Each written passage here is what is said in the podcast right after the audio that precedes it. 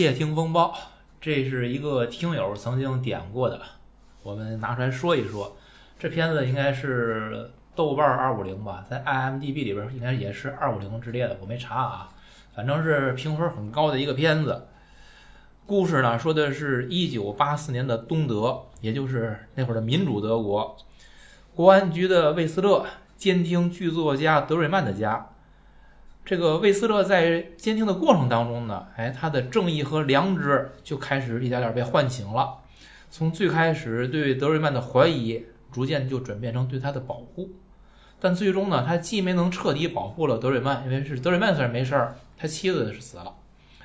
呃，这个魏斯勒也葬送了自己的前途。直到柏林墙被推倒，两德统一，每个人都获得了新生。然而，魏斯勒。这样一个好人的一生，也仅仅在一本书的献词中留下蛛丝马迹。这样一个电影呢，我的评价是这样：首先，它高分，它也经典。这个高分跟经典意味着是价值取向的一致性，就是所以大家因为没有分歧，就铸就了它的一个地位。可是你知道，当一个东西一致的时候。其实意味着它是简单而明确的，而这种简单明确，很明显的给了一个方向，所有人都冲着这个方向去了，所以它才会有高分儿。所以这个高分同时也铸就它铸就它的经典。那我看这个片子，我第一次看的时候，我初看当时我是挺感动的，就是哎觉得这片儿好，很喜欢，就不愧在这个二五零之列。可是就是说今天为了准备这个节目呢，就再看。我就觉得挺蹩脚的。我说它蹩脚是什么呢？就是其实这个片子我看到最后，现在我越来越觉得它就是一个意识形态斗争的工具，或者说是武器。嗯，虽然我之前就是安娜可能跟我提，我说你说这是德国拍的，就是你你怎么解释这个问题？就是我我觉得你不管是谁拍的吧，就是在两德统一以后拍这样一个片子，它明显的是就是说是西方阵营对东方阵营。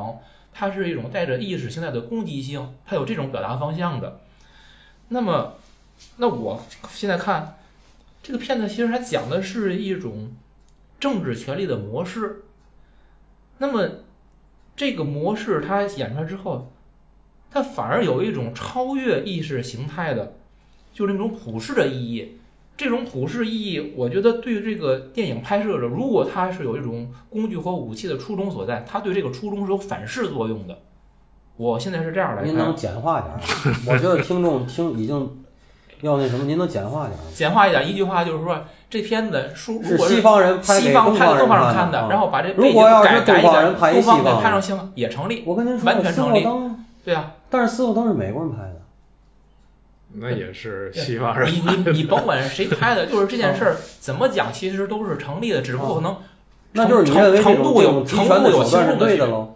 我没说他对，我只是说他他只是讲了那么一个事儿，但是这个片子有其实有很明确的攻击性，明白吗？同意。这这是我想说的。同意。就是如果他把这里边这个攻击性的背景拿掉，这个片子在我来看，它的成可是我更高一些。嗯，第一，他就是靠这个这个电影的内容就是攻击。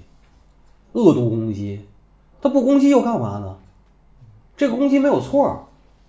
我我跟你说，就是我跟您的感觉差不多，就是这个电影刚出来的时候，零六年的时候，我我是因为它是奥斯卡最佳外语片提名嘛，我高看他一眼，我看看完了感动的不得了，然后想起父辈们在那十年浩劫，其实都不是十年浩劫。我那天给人讲故事，我说他从五零年开始就没就没就没宽宽手过，知道吧？就是真是到八几年才宽爽一阵儿，知道吧？所以这个电影，我就说，就是想起父辈那些，我很感动。现在因为这个节目再看的话，就觉得不感动了。嗯，因为这电影离二零一二年还有六年，二零一二年到现在，我们又经过了每年的伟大的三年抗疫，然后这个健康码横行，这个我觉得这个电影今天看的不是感动，是感同身受。对吧？所以这电影就是说，我接受，我跟您的感受一样，就是观感值在巨幅下跌，就降低，这个是咱们俩共同的感觉。但是我现在就是说，今天混蛋了又怎样？他他妈就拍着就恶毒攻击你又怎样？没毛病。当然他是可以，可是这个片儿你说他拿奥斯卡最佳外语片儿，呃，这种最佳外语片儿不知道我这这他跟您说他是不是有很强的这也目的性？满足了就是西方的一套，就是他们的一套诉求。对呀、我就是就这样。一种奇观感。第一是奇观感，你看你们都没带人监控吧？看他们是生活在水深火热中，跟你天天看新闻联播里，你看谁谁谁谁妈圣诞节前夜那谁谁谁又你妈无家可归了，雪下那么大，有什么区别？有什么区别？王八蛋骂王八蛋，谁有什么区别？没有区别。但是看谁低级，我一会儿要讲，就是我里边最触动我的那个那个人，他本来带着材料去找他大学同学去了。那大学同学一讲，你监视那人属于第四类艺术家。对于这种第四类艺术家，我们应该怎么办？怎么办？怎么办？那套活儿，我听完了以后啊，我跟你说，后脊梁发凉。那套活儿还真管事儿，绝对管事儿。所以他最后他那套材料黑材料他没拿出来，他才决定帮那人。他是带着黑材料去的，就是他的想法一定跟我一样，就是说他一想这东西我操，行之有效，啊，这个东西就这么控诉他有问题吗？我觉得这么控诉的一点问题都没有，而且我觉得控诉轻了，你知道吗？所以说，这马上就开会了，这不是开着会了，对吧？看看这三年，看看这十年，我现在说，我看这个就是这哥们儿，这大哥，就是这个监视监听这大哥，这这个演员叫那个穆勒，这大哥他叫这个乌尔里希穆埃，穆勒就是穆穆勒啊穆勒，他演演完这大哥就死了。这大哥，我告诉你，我看他我就像看《狂飙》前二十六集里的强哥，我高兴的不得了，你知道吗？哎，反倒是这个政权越来越不行，越来越不行的时候，我都觉得，我觉得他其实是随着政权被淹没了，你知道吗？唤醒了良知。这个电影不应该叫《窃听风暴》，这个应该叫《窃听的童话》，知道吗？为什么知道吗？关于这电影有两个译文，我得给大伙补充一下。第一，这个电影的好多除了就是室外的戏，包括那些东西，它都取的就是钱东德的实景，知道吗？然后取到这个监狱博物馆是也是一个监狱，找那监狱博物馆取景，那监狱博物馆的馆长拒绝合作，一开始，当然后来可能是合作，一开始拒绝合作。人家说说你为什么要？那德国人多认真啊！说为什么要那？说你那个把你们剧本拿过来我看，那不还没拍呢吗？审查，啊，就有这毛病。那那博物馆的馆长那会儿已经柏林墙都完了，都都倒了。那馆长一看看完以后，不，你们不能拍。人说那原因呢？原因是你们这个电影完全不符合历史。人说怎么不符合历史？说我在监狱这么多年，我原来就是监狱的一个，比如说就是一个二把手、三把手，我没见过有良知的看守。听懂了吗？他的原因是你他妈不真实，对，就没有这么温情的事儿，行，感谢你提出这个，我就我我都不用说了。知道吗？这是第一点。嗯，第二个意识，关于这个电影的译文是，那个最后就是你可以查抵挡那个事儿，确实在德国是真的，这都都能查抵挡，那还真不容易。我觉得这事儿能查。所以所以啊德国人对这个战争和对以前的事儿的反思，我就说，这出了这么多大哲学家的民族，出了这么多大作曲家的民族，就是他妈牛逼，你知道吗？这个穆勒这演员自己去查了，赫然发现他那抵挡里头，六年给秘密警察报黑材料的是他睡一个炕的媳妇儿。你说这演员演的能不好吗？我问你，我更说，我就说，这不叫窃听风暴，这他妈他那电影原名英文名叫什么？看见别人的生活，别人是吧？的生活啊，对对这他妈是个童话，这他妈是个童话，知道吗？没真实实际情况是没有的。所以我以前节目里不同老说，我说经历了文革，我听我爸给我讲那些父子反目、夫妻反目、兄弟成仇，那他人伦惨剧，那就是谁造成的？谁造成的？你往趁现在说，你得往祖师爷那儿说。就是就是最大的感受就是查档案这事儿，我就是就是这个事儿就是这是真实存在，是真实存在，就是因为我前一段还听了那沈志华那演讲，就是他特别感慨，就是在咱们这儿查档案，基本就是查不着，中央的你就别想，你想查去地方查，地方有的开的，然后你跟中央这个大概齐的能对上，然后这些个国内的你查不了的，去周边这国家查。说是越南啊，我我开了，然后或者是俄罗斯某地儿，我某某某段时间我公开档案了，他就是去去查去。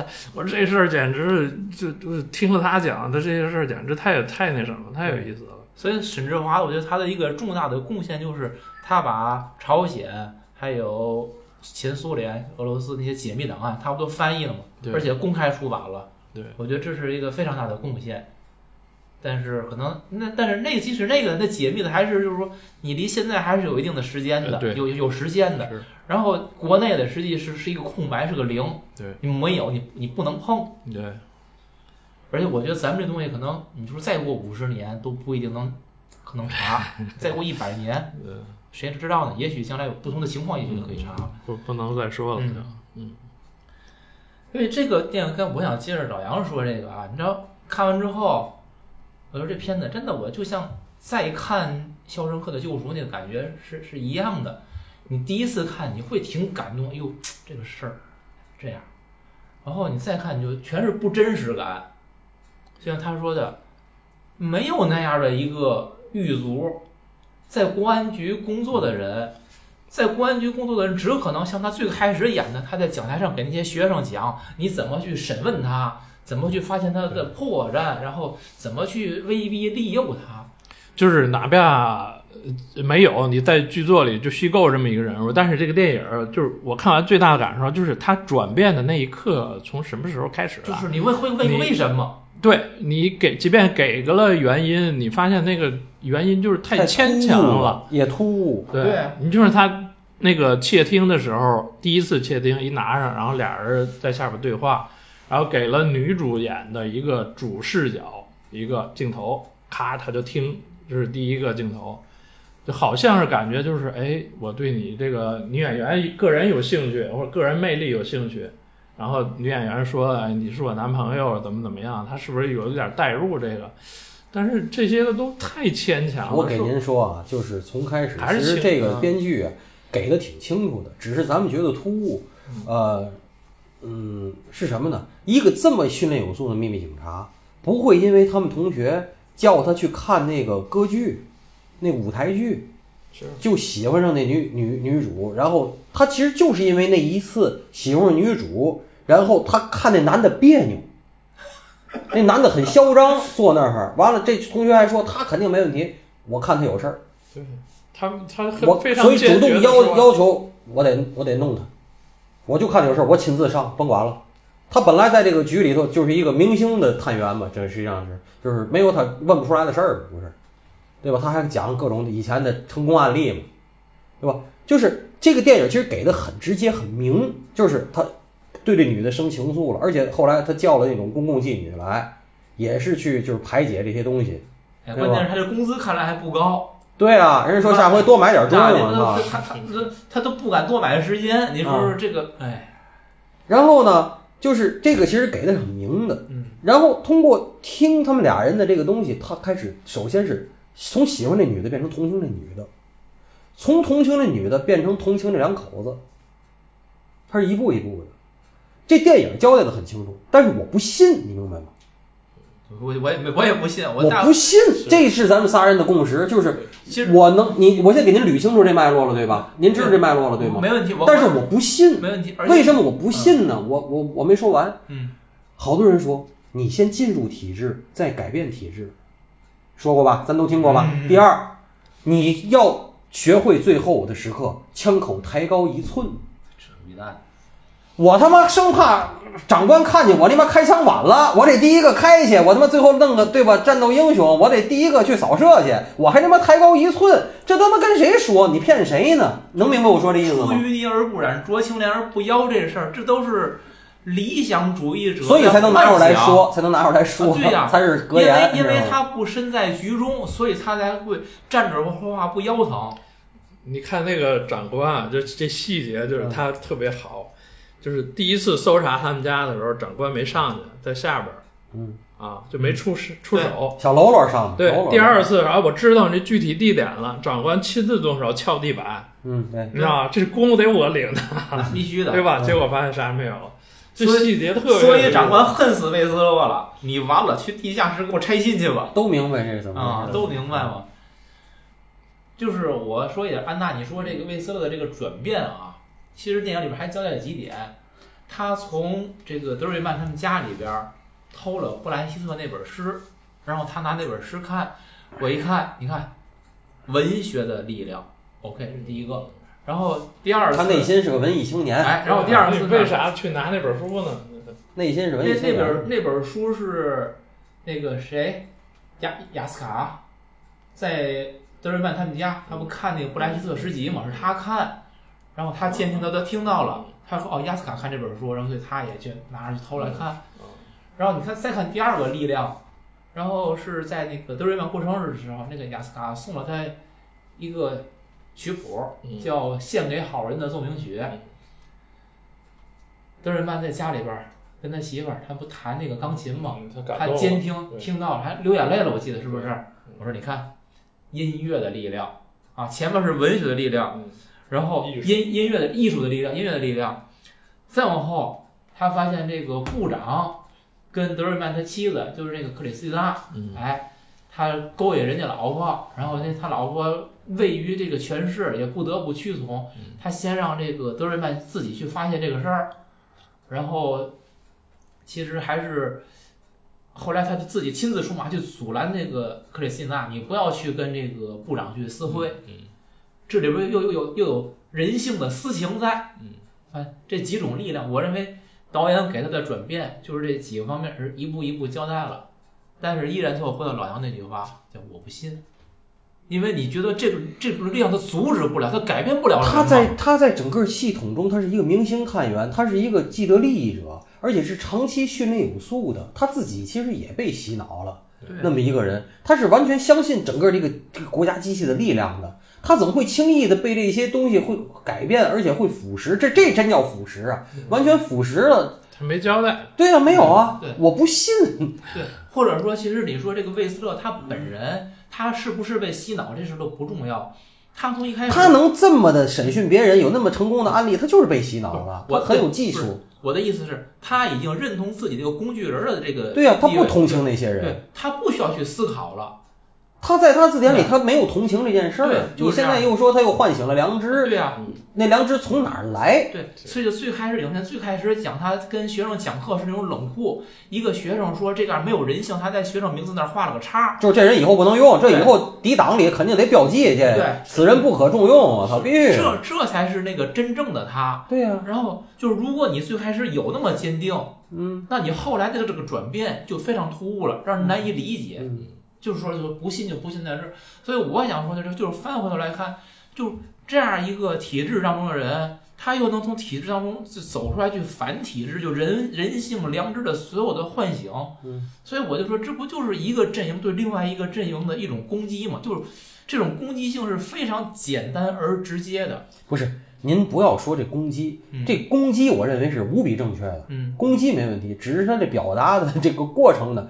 不太可信，咱仔细分析，能明白吗是？但是这攻击我是举双手双脚赞成的，对，明白吗？您不要老说这攻击有问题，这他说攻击没他说的问题，本身没有没有问这题，攻击没有问题。但是你表达的方式很有啊，问题。对对对对对对，同意同意。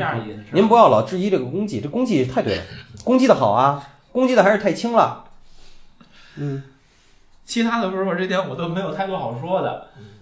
嗯，就是因为你不觉得就咱聊电影里边，这个电影是属于非常好聊的那种吗？那就是咱接着说，嗯就是说，嗯，这个电影有几个给咱们其实也提了灵魂拷问，几个问题啊。专制体制一定意味着一些人要做另一些人的仆人、随从。比如说，你你发现那部长的司机，嗯，那部长的司机才是真正的，就是说，他他是从看那个女的才看出来事儿的，对吗？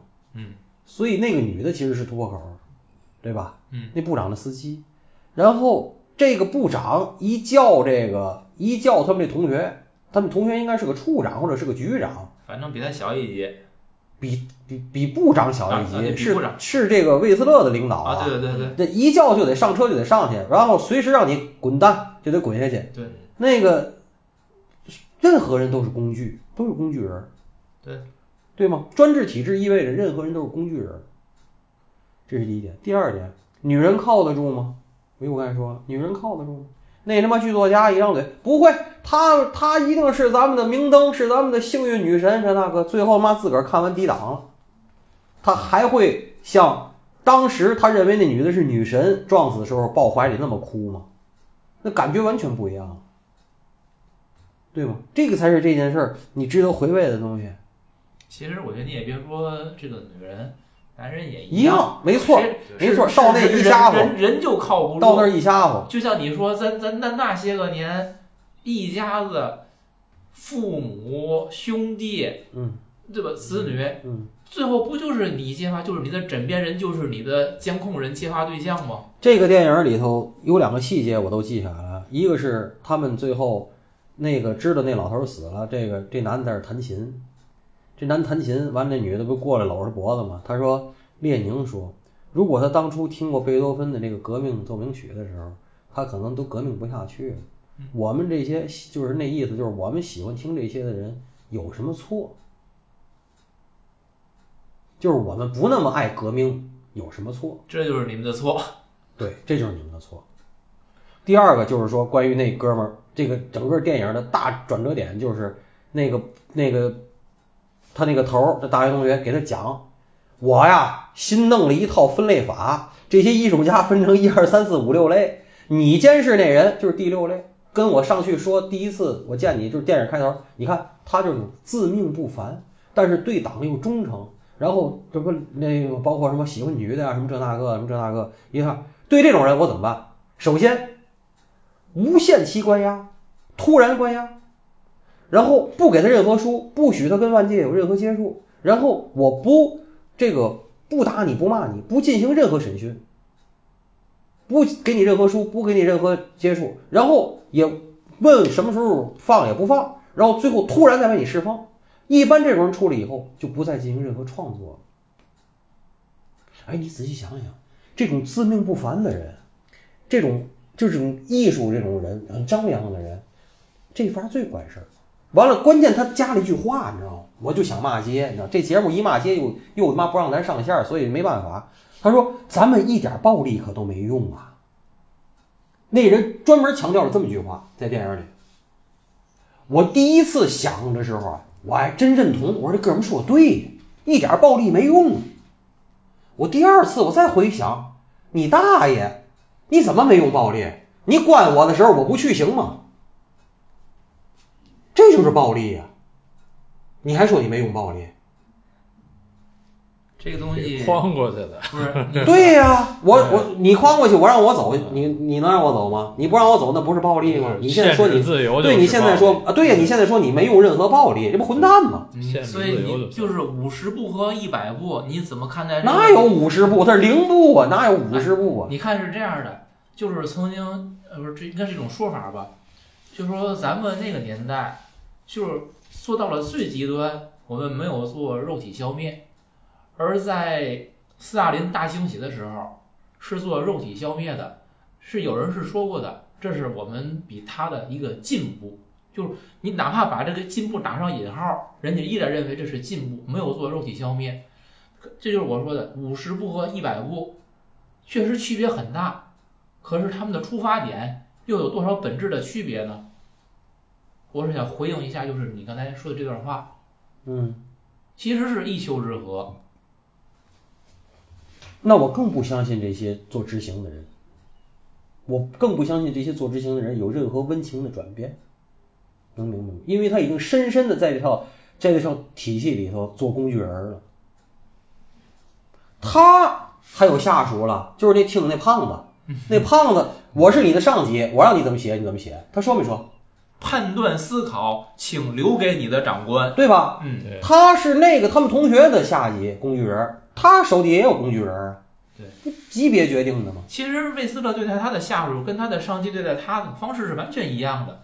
他们在体制体系内都是用这种体系的方法来处理问题的。他们怎么讲呢？就是其实已经放弃了自己的思思想了，就是他们每个人都不思想，他的思想就是他的上级的思想，最后到顶上就是一个人的思想，然后就变成了上有所好，下必甚焉。他是一个金字塔，它是一种传递式。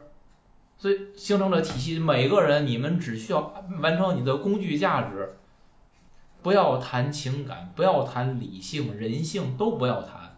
这就是这个社会的运作方式。那么给你的报酬就是你可以成为人民艺术家，你可以成为剧作家。当你忤逆我，当你不陪我上床的时候，你就不能再在我这个国家的舞台上出现了，就像克里斯蒂娜一样嘛。这不就是这电影说的东西吗？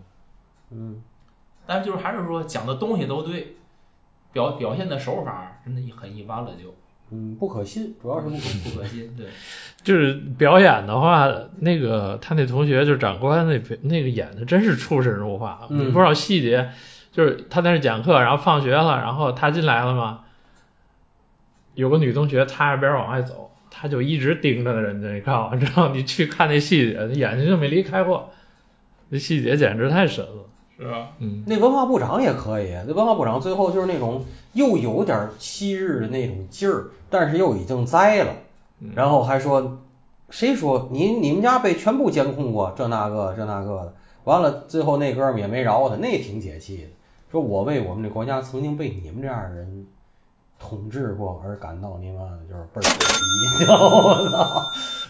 那也就是，但是说说也就是痛快痛快嘴，通没有任何任何用。你痛快痛快嘴，这个真正厉害的，你看魏斯勒去那个德瑞曼家装窃听器的时候，他发现对过那人看见他们装窃听器了，敲开门之后都不废话，直接告诉你什么都没看见，对吧？什么都别说，否则你闺女就开除了。你你你闺女就被他们怎么着，他不跟你那个废话软肋学，啊，软肋嘛。你闺女是你的软肋，这您哎跟现在东西是连着的，我操，是而且连是吧？？哎，软肋学鼻祖是吧？而且你看人家这个工啊你看作做的做的多专业，对对我监听德瑞曼家，你周围邻居的每个人我都已经摸完底了，啊，然后直接拿来跟你说，你闺女叫嘛，我直接跟你说都不用问软肋学，啊，软肋学鼻祖就是你你的软肋我比你还清楚。啊，而且倍儿讲理。后边还有一句话，嗯临关门之前给什么什么太太留份礼物啊，嗯，对，你再收了我的礼，那情况就固定了，这情况就固定了，绝对。哎呦，倍儿好！这这是这个电影很多细节些细节都特别好都特别细节是很好，就是你你大轴不可信。对你嗯你只要服从体制，你会发现体制从来不会亏待你，嗯但是如果你稍有反抗，嗯你会被彻底毁灭，嗯，就这么一种状况。所以每个人都会选择非专政的非常铁拳啊，砸下来玉石俱焚，对吗？对。指导组只要一进驻，情况来讲，然后还有一个小细节，就是他们在餐厅里吃饭的时候，有一个同事没看见那俩领导在那儿嘛，然后讲笑话，讲个小笑话，讲笑话，结果呢，哎，那个魏斯那领导说你接着讲，等人真讲完了，你这情节严重，然后又说哈哈哈哈，我要跟你开个玩笑，我也给你讲一个吧，你会发现，首先这不好笑，其次他告诉你一件什么事儿，就是你做的每一件事儿，你做了什么，说了什么，其实都不重要，而在于谁来解释它。他说你这事儿没问题，你就没问题；他说你很严重，你就死定了。我给你们讲个小故事。那个讲笑话的那个后来去哪儿了？就是跟他那儿拆信封儿，最后他听广播嘛，哎，柏林墙倒了，哦，那里边有他是吧？我还我还没注意。后头，在后头，哦，是吧？就是一样被贬了的。在后头，说明还是给贬了，啊知道吗？肯定得贬呢。那个信，那个那个那个机器，不是说东德发明的是干嘛呢？是你完全不能知道的情况下，他拿蒸汽给你蒸开，嗯蒸开看完了再给你封回去对，嗯，啊这不就是一九八四吗？啊，再给你封回去啊，太牛逼了！我告诉你，这你不要以为这个人家那个那个奥威尔那小说都是胡编的，人家只不过是天才的预言家。对啊、还有就是我想讲一个事儿是，我有一个朋友，知道吧？原来在咱们某强力机关，不是权力机关，强力机关，那他他自己跟我说，他身边那些老看守，基本是废人，就是让这些就是里边号里的那个犯人已经就伺候的都不行了，回家老婆伺候都不行，就是那种人就怕退休，他一退休了，他回家他找不到位置，就谁伺候也没犯人伺候他伺候的好。那那些看守自己说，你们是有期徒刑，我们是无期徒刑，而且每个人自己家里头都有一个小本儿，本上记的是所有同事和他的长官的黑材料，但是从来不说。这就是你弄我尚方宝剑。你弄我，我就拿出来弄你。嗯，这件事儿一直能扩大到咱们的 top five 或者 top seven，从上到下全是这么玩的。对，所以就是说，再一次证明这电影的不可信就在于此，你不这样，你就不能生存于其间。你活不了对，这是这是真正的现实世界对，界。所以你不可能的是像电影演的这样，它没嗯你你没有这个土壤。你长不成那样。对，我为什么说不可信就在这儿，就在这儿，你知道吗？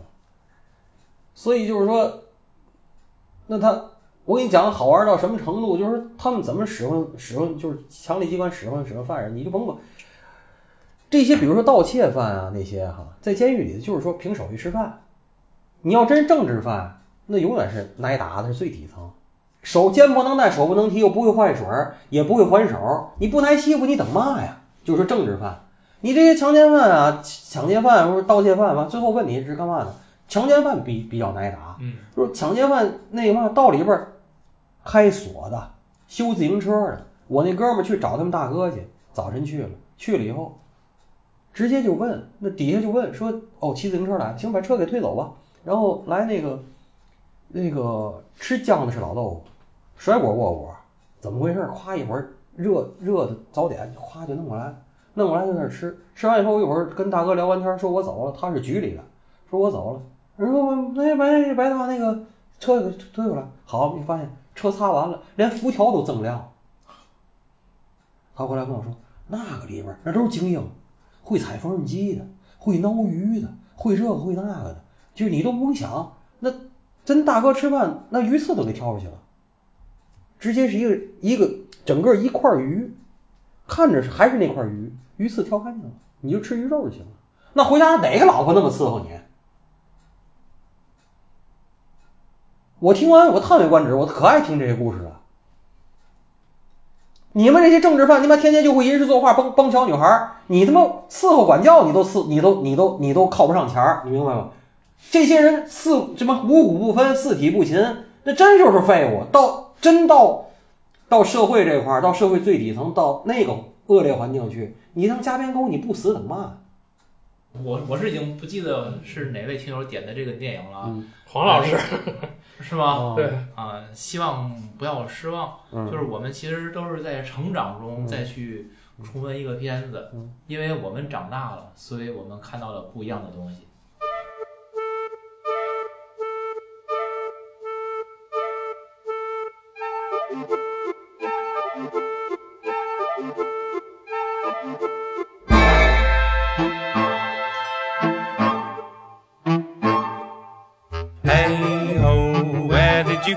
Did you wriggle or roll? Did you giggle or grumble?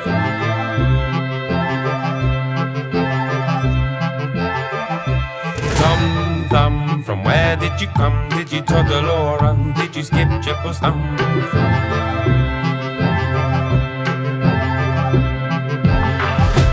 Go down, let's go down, let's go down. Don't you wanna go down and? Have a sing along, put some pickles on, play the mellotron. Go down, let's go down, let's go down. Don't you wanna come down and ring along? Count to 21 and go and right a wrong and feed the pelicans.